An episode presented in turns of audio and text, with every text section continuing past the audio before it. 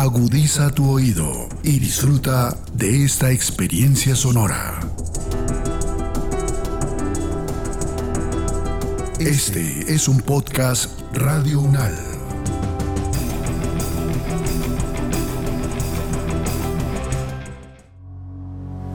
los acontecimientos de actualidad y política internacional que fueron noticia en los últimos siete días, con una visión y análisis desde la academia. Análisis UNAL, siete días en el mundo.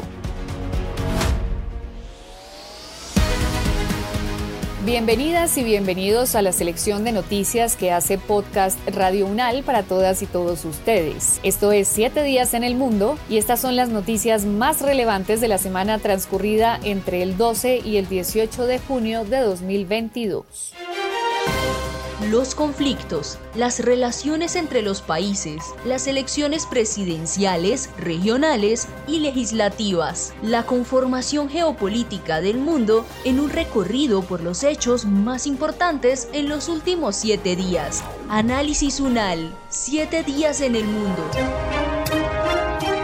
África.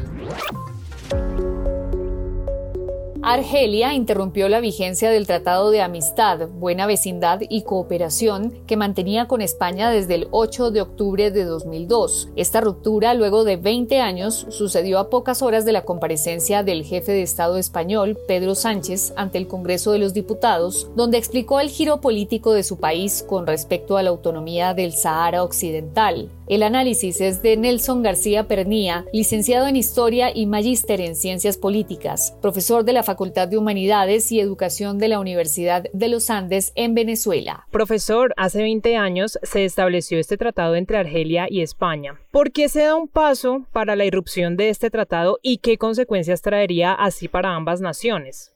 Bueno, la decisión que ha tomado España recientemente no está fuera de órbita en relación con sus socios más inmediatos. El gobierno español ciertamente acaba de respaldar la iniciativa marroquí pues, bajo el concepto de autonomía para el Sahara Occidental, donde ha considerado que es la forma más realista de resolver el conflicto, un conflicto de vieja data que tiene que ver con un proceso de no resolución de la descolonización en África un proceso que se inició a mediados del siglo XX entre 1945 y 1955. Esto supone ciertamente un cambio de posición oficial del país, ya que hasta ahora, hasta este momento, España había defendido los acuerdos que desde Naciones Unidas se llevaban adelante. Pero esta decisión además tiene que ver además con el giro tomado por los Estados Unidos en diciembre del 2020. No hay que olvidar que el entonces presidente Donald Trump había firmado una declaración reconociendo la soberanía de Marruecos sobre el Sahara Occidental. La Casa Blanca en ese entonces señaló que la decisión de reconocerle a Marruecos su soberanía del Sahara Occidental formaba parte del acuerdo para el restablecimiento de los lazos entre Marruecos e Israel. Fíjense el, el juego, digamos, geopolítico y el impacto que esto tiene en las decisiones. Pero además, otro actor importante en África del Norte y buena parte de África es Francia, que también es una de las cinco potencias con poder de veto en el Consejo de Seguridad que avala la decisión.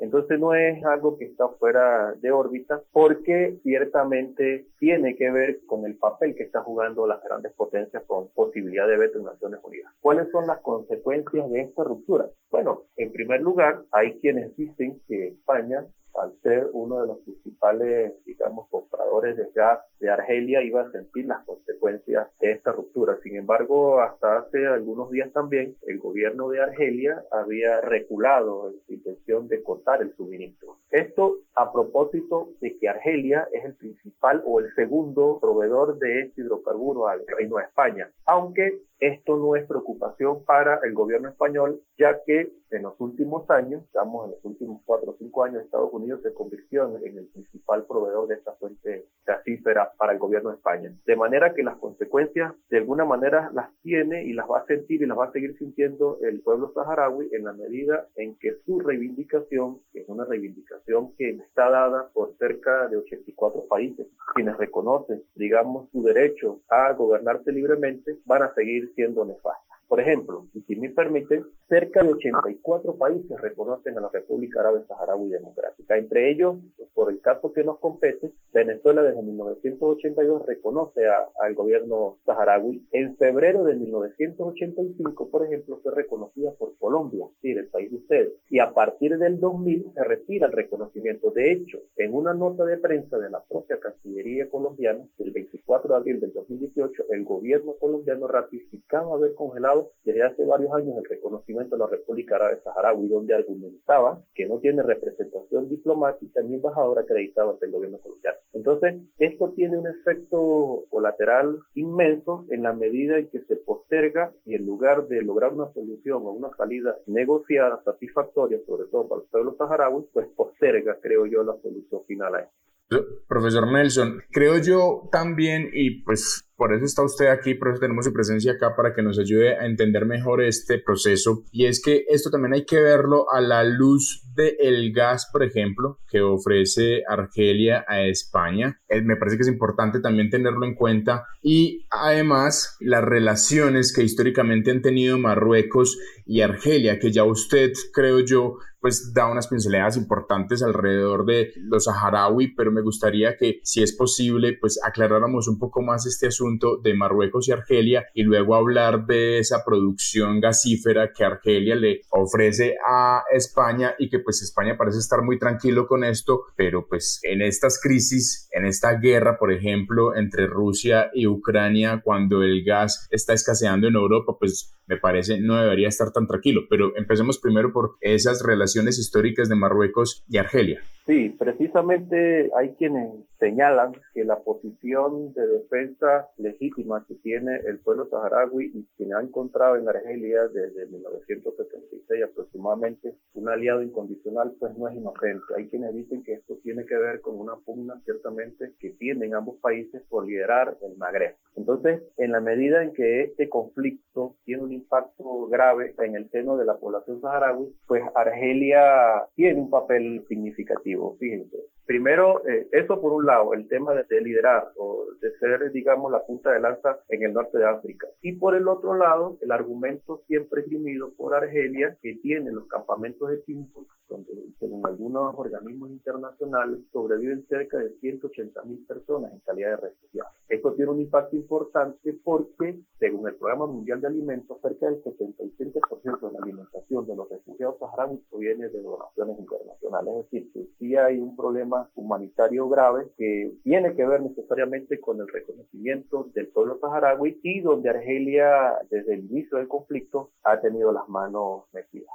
Las relaciones entre ambos países están congeladas al ser reconocidas por 84 países. Las relaciones y el intento de, reconocimiento de las relaciones entre ambos países está fracturada. Desde el 2020, el gobierno de Argelia decidió romper cualquier tipo de relación diplomática con Marruecos ante esta permanente agresión y avance que supone una escalada del conflicto desde los diversos ámbitos. Bueno, al ser el principal aliado, ciertamente Argelia del Frente Polisario, las relaciones van a estar condicionadas y supeditadas a una exigencia que no es menor, que es la idea de, la autodeterminación del pueblo saharaui. Desde el 24 de agosto del 2021, es decir, el año pasado, no hay comunicaciones diplomáticas entre ambos países. Además que desde los procesos de descolonización entre ambos países hay también problemas limítrofes que no están resueltos, es decir, entre Marruecos y Argelia. Es decir, que el problema no se circunscribe solamente al reconocimiento, a la autodeterminación del pueblo saharaui, sino va más allá de otras posiciones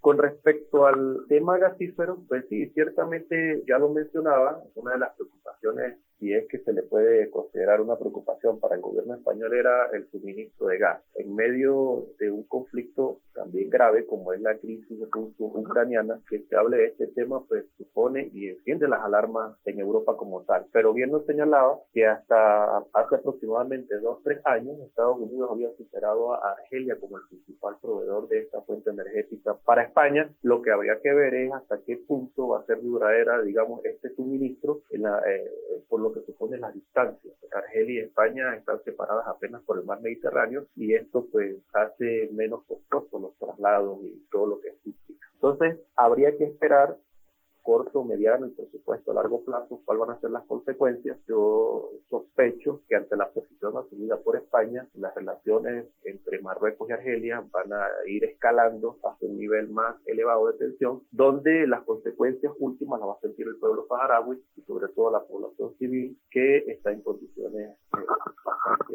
graves. Elecciones presidenciales en Colombia 2022. En octubre de 2020, la Fundación para la Libertad de Prensa interpuso una acción de tutela en representación de nueve comunicadoras en la que se exponía el problema de la violencia en línea contra mujeres periodistas por parte de actores políticos. Ahora, el Tribunal Administrativo de Cundinamarca ha fallado a favor el 26 de mayo y con esta decisión, el Consejo Nacional Electoral y los comités de ética de los partidos políticos estarán en la obligación de sancionar a quienes usen o permitan este tipo de violencias hacia las comunicadoras. El análisis es de Jonathan Bock Ruiz, director ejecutivo de la Fundación para la Libertad de Prensa. Jonathan, ¿qué significa o qué lectura hacen ustedes desde la Fundación para la Libertad de Prensa de esta sentencia que hace el Tribunal Administrativo de Cundinamarca? ¿Cuál es su lectura, por favor? Efectivamente, es una decisión que creemos que es necesaria y que llega además en un momento necesario porque pues hemos visto cómo esta campaña particularmente ha sido muy agresiva en términos generales y particularmente hacia quienes ejercen el periodismo o quienes ejercen una opinión también frente al debate presidencial. Esta decisión lo que busca es que existan también unos mecanismos y unas responsabilidades para poder hacer frente a esta violencia dirigida en buena parte contra periodistas mujeres, pero como hemos visto también pues en esta reciente campaña que se extiende digamos al trabajo periodístico. Entonces es muy importante por un lado porque reconoce que esta violencia es amplificada o puede ser amplificada por las figuras políticas, que es una violencia que efectivamente se mantiene y va en aumento y que por lo tanto es fundamental que sean los partidos políticos o las autoridades electorales quienes pues desarrollen mecanismos tanto para prevenir como para sancionar a quienes estén alentando este tipo de mensajes que pues terminan generando también autocensura por parte de las periodistas.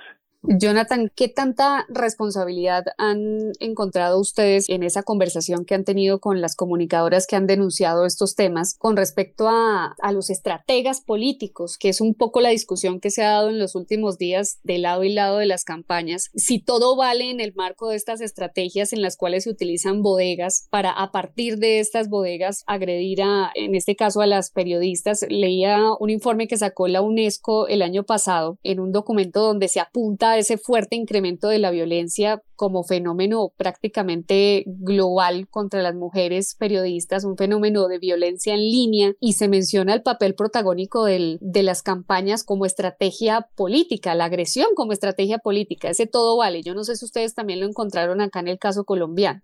Sí, efectivamente, hay que, digamos, cuando hablamos de las campañas, no solamente nos referimos a las cabezas más visibles o a los candidatos, sino a quienes hacen parte del equipo y, por supuesto, también incluye a, sus estrategas, ¿no? Todo esto hace parte, pues, muchas veces de cómo se desarrollan estas líneas estratégicas que a veces, pues, buscan previamente desvirtuar lo que los medios de comunicación están publicando para rechazarlas y para entrar a, a, una actitud de ataque contra esas publicaciones. Entonces, por supuesto, pues esto es muy riesgoso es un fenómeno que, como tú mencionas, es global, ocurre en muchos países y frente a esto, por eso es tan importante esa responsabilidad que venga por parte de, los partidos políticos. También es un llamado a la ciudadanía en general y a los usuarios de redes de cómo debemos estar cada vez mejor capacitados para entender cómo actúan también las conversaciones en redes sociales y que a veces pues cada uno de los usuarios también hace parte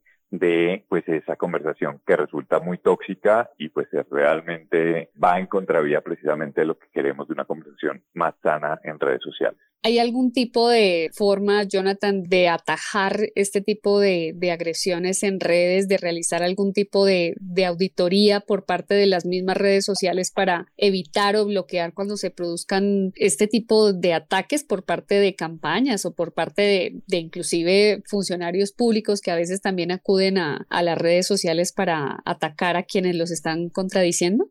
Como mencionaba, pues esto necesita que todos los actores que participan de las conversaciones pues se involucren. Por supuesto, hay una responsabilidad por parte de las plataformas también que pueden tener un rol más, digamos, más activo o aplicar sus normas como vemos que se aplican en Estados Unidos o en Europa, donde es más riguroso y pues no actúa de la misma manera en Colombia o en, digamos, en América Latina en general. Eso por un lado. Por otro lado, pues también, como menciono, es necesario vincular pues a los partidos políticos sin lugar a dudas, pero pues también a quienes pueden ejercer también un control sobre los partidos, es decir, a las autoridades electorales. Entonces yo creo que en esto hay que avanzar. A mí me sorprende particularmente pues que en esta campaña presidencial donde se ha advertido pues de este nivel de agresividad no ocurra, no haya una entidad o no haya alguien que quien se apersone precisamente de esto. Y muchas veces la responsabilidad pues se difumina entre diferentes actores quienes realmente no pueden tener tampoco como tener la rienda sobre cómo se está llevando ese tipo de, de mensajes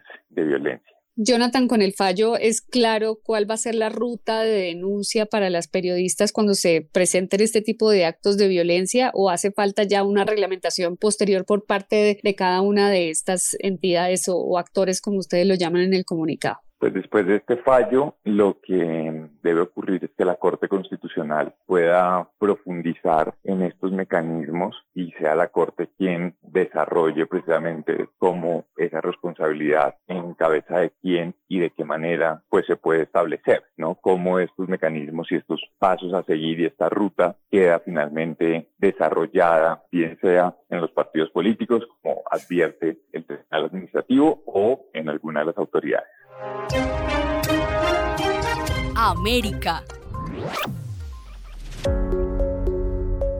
La expresidenta de Chile, Michelle Bachelet, anunció a través de un comunicado publicado en sus redes sociales que no se presentará a un segundo mandato para seguir dirigiendo la oficina del Alto Comisionado para los Derechos Humanos de las Naciones Unidas, con sede en Ginebra, cargo que ejerce desde septiembre de 2018. El análisis es de Guillermo Holzman, analista político, profesor de la Universidad de Valparaíso en Chile, director de Analítica Consultores y conductor del programa Las Cartas la mesa. Profesor Guillermo, ¿qué interés podría tener la señora Michelle Bachelet? Primero, en decir que no continuará con su cargo actual, sino que regresa a su país justo en un momento clave para el actual gobierno. Uno puede decir que es una coincidencia, pero también sabemos que en política las coincidencias son muy escasas. Y ella tuvo que tomar una decisión en términos de repostularse a la ONU dentro de un, y hacerse cargo de un periodo que ha tenido mucho más sombras que luces, tanto respecto a derechos humanos, a violación de derechos humanos en África, en China, en donde fue su último viaje, la situación hoy día en, en Ucrania y lo que está sucediendo en varios países de América Latina, particularmente América Central. En consecuencia, hay, yo diría, una falta de voluntad de parte de los países de cooperar respecto a los derechos humanos. Hay una crítica a la gestión realizada por Michelle Bachelet a cargo justamente de esta Comisión de Derechos Humanos a nivel internacional. Y probablemente eso le motiva finalmente a no ir a un segundo periodo, si no quiero tener a Chile. Pero también estamos hablando de una persona que lleva al menos 16 años en puestos de punta o de alta responsabilidad en dos oportunidades como presidenta de Chile. La Naciones Unidas primero inauguró todo lo que es ONU Mujeres, hoy día como comisionada de humanos, y también hay un un ciclo que está cerrando, y ese cierre del ciclo coincide o lo hace coincidir con lo que es el proceso constitucional acá en Chile, que era que ella ha apoyado abiertamente desde los inicios. En consecuencia, eh, ella va a tener un rol eh, específico para respaldar la opción apruebo en el del 4 de septiembre, y probablemente eso es lo que va a plantear acá una vez ya esté en el país. Profesor Guillermo, ¿cuál es el balance que podemos entregar de lo que son estos cuatro años en el cargo de la señora Michelle Bachelet? Mm, yo creo que hay un balance, como decía, como que tiene varias sombras, pero también hay instalado temas respecto no solamente a la migración, respecto a derechos de las mujeres, de los niños, eh, respecto a lo que es la discriminación étnica, que es un tema que la lleva justamente a China, pero también significa enfrentarse a las potencias y a la redistribución de poder a nivel global. Por lo tanto, cuando uno habla de una suerte de balance de la gestión, yo creo que hay una colisión entre la voluntad de Michel Bachelet para apoyar el fortalecimiento y el respeto a derechos humanos a nivel global con los resultados reales obtenidos. Y esos resultados reales no dependen tanto de lo que haga el, el acondicionado y su equipo, sino que también depende de la voluntad de los países y de los estados. Y ahí tenemos que ver el déficit democrático que a nivel mundial tenemos. Hay un debilitamiento de las democracias en términos institucionales y en términos de satisfacción de la sociedad. Y también hay un tema de cuestionamiento respecto al rol real que puede jugar Naciones Unidas en las situaciones que afectan a los países y que tienen impacto transversalmente a nivel no solamente hemisférico, sino que a nivel global. Y en ese sentido, yo diría que la Naciones Unidas queda al debe, por lo menos de evaluación, partiendo de la Comisionada de Derechos Humanos y todo lo que ha realizado los últimos cuatro años, y sin lugar a dudas, los desafíos, tanto para la Comisión de Derechos Humanos como para la de Naciones Unidas, son bastante altos, por decirlo de alguna forma. Algunos medios de la prensa internacional eh, reprochaban ayer al hacer como este mismo balance el viaje que ella hizo a finales de mayo a China, del cual eh, pues al parecer la ONU no se pronunció, pero despertó algunas mm, suspicacias en el Departamento de Estado de los Estados Unidos que lo calificó como un viaje de error. ¿Usted qué opina al respecto? Yo diría que fue un viaje que finalmente no tuvo el resultado esperado. Y la comisionada fue a China para poder revelar y dejar en, la agenda de que la violación de derechos humanos al pueblo Uyghur en China era una realidad. Recordemos que ese pueblo es una minoría dentro de China, son musulmanes, y muchos de ellos están encarcelados en lo que se denomina allá escuelas de reeducación o campos de reeducación. Eh, sin embargo, eso la enfrentó a lo que es el, la capacidad política de la diplomacia china para para poder imponer justamente su versión y esa versión fue la que se impuso incluso con capacidad de poder ya neutralizar cualquier tipo de reacción de parte de la propia Naciones Unidas. Recordemos que China tiene derecho a veto en el Consejo de Seguridad y también quedó en evidencia respecto a que su informe no tuvo ningún, ningún tipo de impacto, sino que por el contrario China lo transformó en una suerte de reconocimiento de respeto de derechos humanos a China. Y es ahí donde el Departamento de Estado de Estados Unidos ha señalado que fue un error porque fue una visita más planificada y no cumplió la el objetivo que inicialmente se tenía en mente o que se había considerado en el viaje que se hizo. Recordemos que los viajes de la comisionada no dependen de su propia voluntad, sino dependen de un consejo que hay en, la Comisión de Derechos Humanos de Naciones Unidas. Y ese consejo fue el que aprobó la planificación presentada para poder dejar a China. Ya suenan quizás algunos nombres, profesor Guillermo, para reemplazar a, a la señora Michelle Bachelet en el cargo. Yo no veo todavía nombres. Lo más probable es que se piense en alguien que provenga del hemisferio o perdón, del continente africano, eh, aunque me temo que probablemente va a ser alguien del continente asiático, por un tema que le interesa particularmente a China. Y vamos a ver cuánto demora realmente que los países se pongan de acuerdo para poder designar a un nombre que tiene que ser por consenso y tiene además que ser aprobado por la Asamblea y aparte el Consejo de Seguridad de Naciones Unidas. Elecciones presidenciales en Colombia 2022.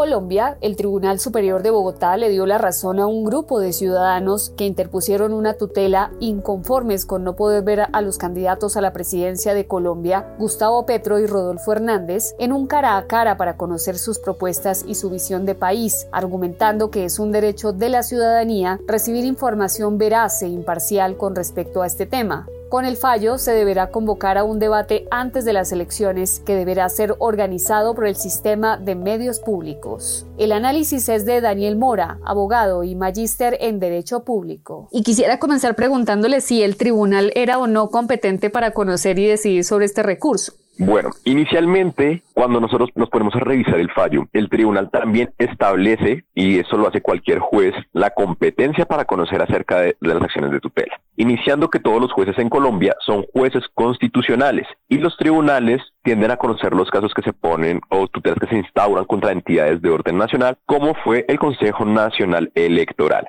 Así las cosas, el tribunal determinó que era el competente para decidir si efectivamente podía o no establecerse una corresponsabilidad en la presunta vulneración de los derechos constitucionales de los accionantes. Entonces, digamos que el tribunal dijo, bueno, como está siendo accionado el Consejo Nacional Electoral y RTBs y otras entidades de orden nacional, soy competente para conocer. Ahora, que sea competente no quiere decir inmediatamente que pues vaya a fallar a favor o en contra de uno o de otro, sino que inicialmente el debate arranca manifestando que sí son competentes por ser entidades de orden nacional hacia a las que están siendo accionadas. Daniel, en este orden de ideas, ¿hay consecuencias penales para quien no decida asistir al debate? Pues Digamos que en el procedimiento de la tutela y de lo que nos define el decreto 2591 del 91 también nos dice, bueno, si hay un fallo de tutela y usted lo incumple, pues usted interpondrá un incidente de desacato y el incidente de desacato usted le estará diciendo al juez, oiga señor juez, mire, es que usted me dio una orden para que se cumpliera y esta persona X o Y la está incumpliendo, oblíguelo a cumplir y ahí es donde el juez emite el fallo del incidente de desacato, donde puede imponer sanciones privativas de la libertad como sanciones pecuniarias. Pero, pues, digamos que no creo que vaya a suceder toda vez que la premura del asunto del debate se surte a hoy o sino también como lo, lo estableció también el Tribunal de Boyacá mañana, porque también existe una tutela también en Boyacá que también ordenó un debate, pero pues digamos que un juez constitucional una vez tiene una solicitud de incidente de desacato, tiene 10 días hábiles para resolverla. Puede que la resuelva el mismo día el tribunal o no, pero pues que suceda algo respecto a ese tema no creo que por tiempo se les alcance a dar. Daniel, recurrir a una instancia jurídica para conocer esas ideas del próximo gobernante del país, ¿usted cree que castigaría de cierto modo en las urnas a los candidatos? Bueno, digamos que el tema es mirar si es objetivo o subjetivo el tema de ordenarles mediante acciones jurídicas un debate. ¿Qué es lo que sucede y qué es lo que dijo el tribunal? El tribunal dijo, mire, lo que sucede es que no están ni accionando, o sea, no están poniendo la tutela contra Gustavo Petro ni contra Rodolfo Hernández, sino contra los movimientos que ellos representan y que son movimientos significativos. Y eso establece, en primera medida, un estado de subordinación, entre comillas, podríamos decirlo así como lo manifiesta el tribunal, de subordinación de los accionados hacia los candidatos. Y luego menciona y dice lo que decía efectivamente el magistrado. El tema de asistir a debates es un derecho, pero luego también extiende la normativa y dice, mire, si es bien un derecho, también es un deber y no es un derecho que va en una sola vía, sino que se contraponen en otros derechos. Y es el principio democrático de representación que tienen que conocer los ciudadanos. ¿Por qué? Porque lo que dice Rodolfo Hernández es yo no asisto a debates, incluso ni siquiera a entrevistas, porque a lo largo de esta semana Caracol Televisión también en el horario del mediodía y de la mañana ha estado también haciendo entrevistas a los candidatos y Rodolfo Hernández tampoco quiere asistir a ninguna de ellas. Entonces lo que dice el tribunal es, mire, las redes sociales, como lo deseaba manejar Rodolfo Fernández, no es suficiente ya que hay una población a la cual puede que no tenga acceso a esos conceptos de tecnología y efectivamente lo más fácil para ellos es poder conocer las ideas democráticamente por medio de un debate. Entonces, digamos que el no asistir a un debate puede, de cierta manera, castigar en las urnas a esa persona que no quiere exponer sus ideas porque no está de acuerdo o está mencionando que eso es un circo y que no va a ser parte de él mismo. Daniel, y ya en calidad como ciudadano colombiano, ¿usted cómo cree que se afecta la deliberación al no realizar en este caso el debate electoral? Bueno, digamos que vuelve y juega el tema de, de los conceptos de quién tiene los accesos a los medios de comunicación o a las tecnologías y quién no. Si nosotros nos vamos a principales ciudades capitales o, centros poblados que tengan, digamos, una conectividad bastante afluyente, pues les va a permitir establecer que incluso nosotros podemos ver y que tal vez algunos ya están cansados también del álgido debate que se ha hecho, que los petrovideos, que los videos de Rodolfo Hernández, que con las niñas que sale, no sé, en traje de baño y demás, entonces está de pronto un poco saturado, pero para los que tienen esos accesos a los medios, pero y a los que no tienen acceso a los medios, no podemos decir, o digamos, yo no podría hablar por ellos si se puede generar como ciudadano una buena deliberación, porque yo lo estaría hablando y digamos desde la potestad o la facultad que nosotros tenemos por ese acceso a los medios de comunicación, pero no sobre, digamos, las personas que están en el campo, en las zonas rurales, que no tienen ese acceso. Entonces ahí sí no te podría contestar por ellos, pero por los que sí tenemos esa conectividad, yo creo que ya incluso estamos un poco saturados y cansados de tanta vaina de lo que llaman la campaña sucia y que esa deliberación pueda estar un poco ya a puertas de tres días a las elecciones. América.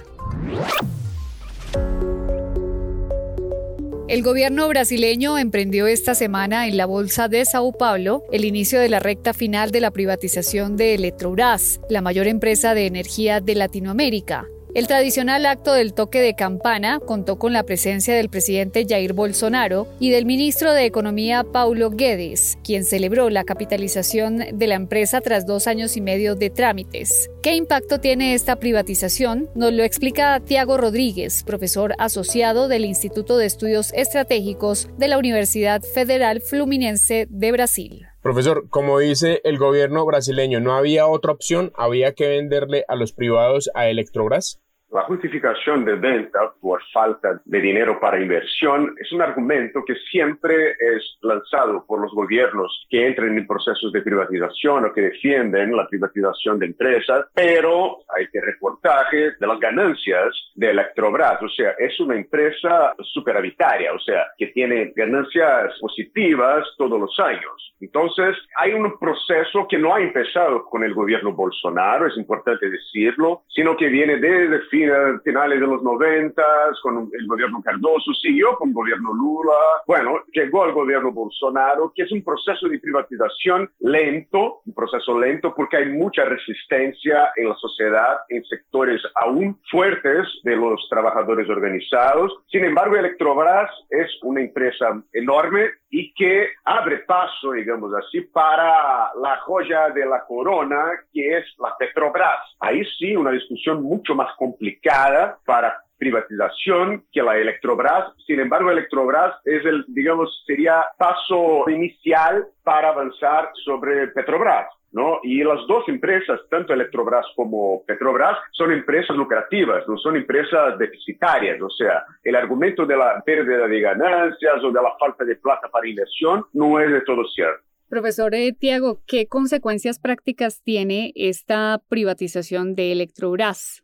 Hay un impacto sobre los precios de la energía eléctrica, que han subido mucho en Brasil en los últimos tres años y siguen subiendo. Y las explicaciones no son muy convincentes, porque el gobierno dice que, bueno, hay que equiparar los precios brasileños con el precio del mercado internacional, pero como era una empresa estatal, esto no, no hacía mucho sentido, pero ahora quizás siendo privada o eh, de control privado, bueno, esa explicación puede ser mejor aceptada por el mercado, o sea, que haya una equiparación de los precios. Sin embargo, el impacto en la tarifa será, eh, digamos, el impacto inicial pero hay una cosa importante, hay algunos elementos clave de la Electrobras que no fueron incluidos en el programa de privatización. Por ejemplo, las plantas nucleares, ¿no? No fueron. Se creó una otra empresa que sigue bajo control estatal para separar el segmento, el sector nuclear. Entonces las tres plantas nucleares de Brasil pasan a esa otra empresa. Y después la gran usina hidroeléctrica de Itaipú, en la frontera con Paraguay, que también no quedó bajo, digamos, los activos que fueron privatizados. Entonces hubo así una partición de la empresa y digamos que los elementos más estratégicos, que es la más grande hidroeléctrica de Brasil, una de las más grandes del mundo, que es Itaipú, y las usinas de energía nuclear, quedaron fuera de lo que fue eh, puesto en, en la bolsa, ¿no? O sea, lo que fue abierto al público general. Entonces, es un impacto que no está siendo muy comentado, pero sin embargo fue vendida la parte que fue colocada en venta, es una parte, digamos, del sector eléctrico para usos civiles, para usos del mercado, de la industria. Sin embargo, la parte más, digamos, estratégica quedó bajo control estatal. Profesor Tiago, esta es la primera vez que el presidente Jair Bolsonaro privatiza una empresa pública o él ya venía manteniendo una política de privatización clara de acuerdo a su línea de, de gobierno. Es una pregunta muy interesante porque siempre fue parte central del programa de Bolsonaro la idea de privatizar. Sin embargo, no había privatizado nada de mucha importancia que hubiese empezado en su gobierno. Un proceso que fue importante y que ha generado mucha resistencia fue la privatización de los correos, o sea, la empresa nacional de correos y telégrafos, que es la empresa central de correos en Brasil. Esto fue terminado en el gobierno Bolsonaro, sin embargo, había empezado en el gobierno Temer, o sea, el gobierno anterior. Eh, entonces fue, digamos, la conclusión del proceso fue una conclusión por Bolsonaro, pero no fue una iniciativa propia del gobierno. La Electrobras, sin embargo, era ya una discusión antigua, bueno, si se va a privatizar o no, pero fue una iniciativa toda pensada y avanzada en el gobierno Bolsonaro. Entonces, ahora que está en el último año de su mandato, por primera vez logra privatizar una gran empresa pública que era una de sus promesas centrales de campaña electoral. Este fue el resumen de noticias en siete días en el mundo, con lo más destacado y los comentarios de los expertos del programa Análisis UNAL de la emisora de la Universidad Nacional de Colombia. Gracias por su sintonía y por preferirnos. Hasta una próxima oportunidad. Los acontecimientos de actualidad y política internacional que fueron noticia en los últimos siete días con una visión y análisis desde la academia. Análisis UNAL, siete días en el mundo.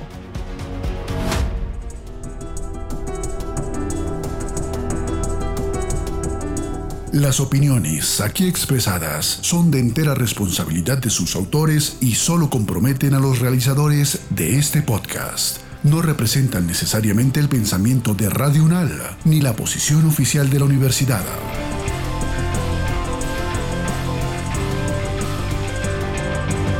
Este y otros podcasts en nuestro sitio web podcastradio.unal.edu.co. Síguenos en nuestras redes sociales. Nos encuentras como Podcast Radio UNAL, Universidad Nacional de Colombia, Proyecto Cultural, Científico y Colectivo de Nación.